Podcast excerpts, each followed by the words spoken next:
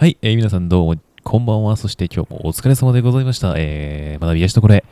ようこそ、黒でございます。はい、えー、ここ夜の収録ではですね、僕の普段の気づきであったり、体験したことなんかを、あの、僕なりの考えを主に話しておりますので、3分から5分ね、話してますので、ぜひ、えー、また聞いてください。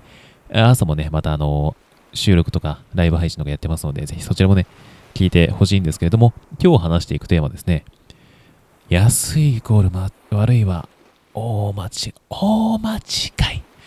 価格じゃ価値は測れまチェインということで話していきたいと思います。はい。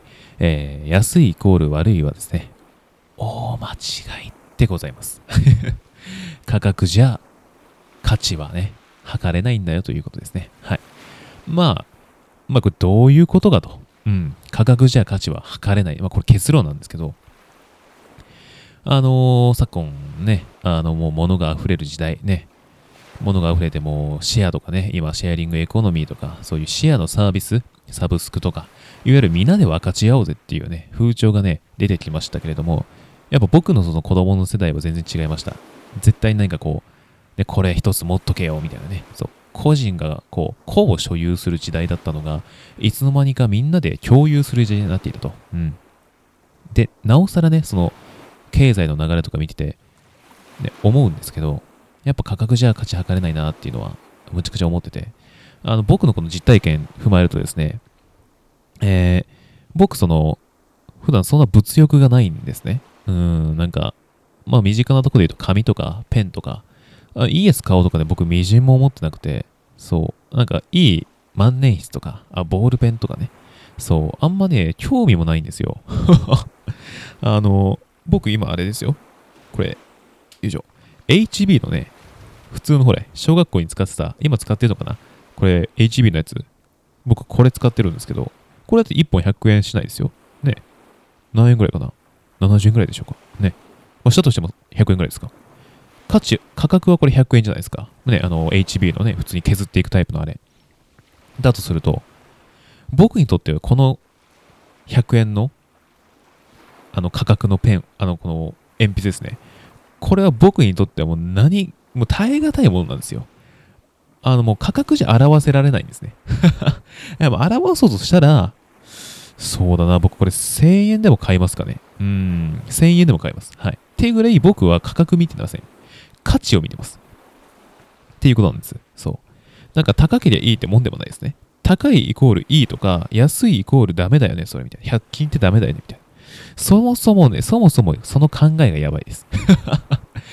うん、いわゆるマネーリテラシーというやつですね。はい。それがまだまだってことです。うん。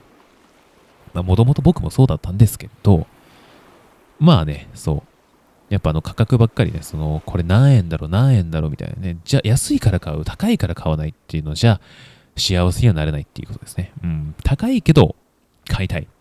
そう。安いけど、いいんだ、これ。俺はこれがいいんだ。ってなってくるとですね、もう人生ウキウキです。僕ですね。はい、僕みたいです。はい。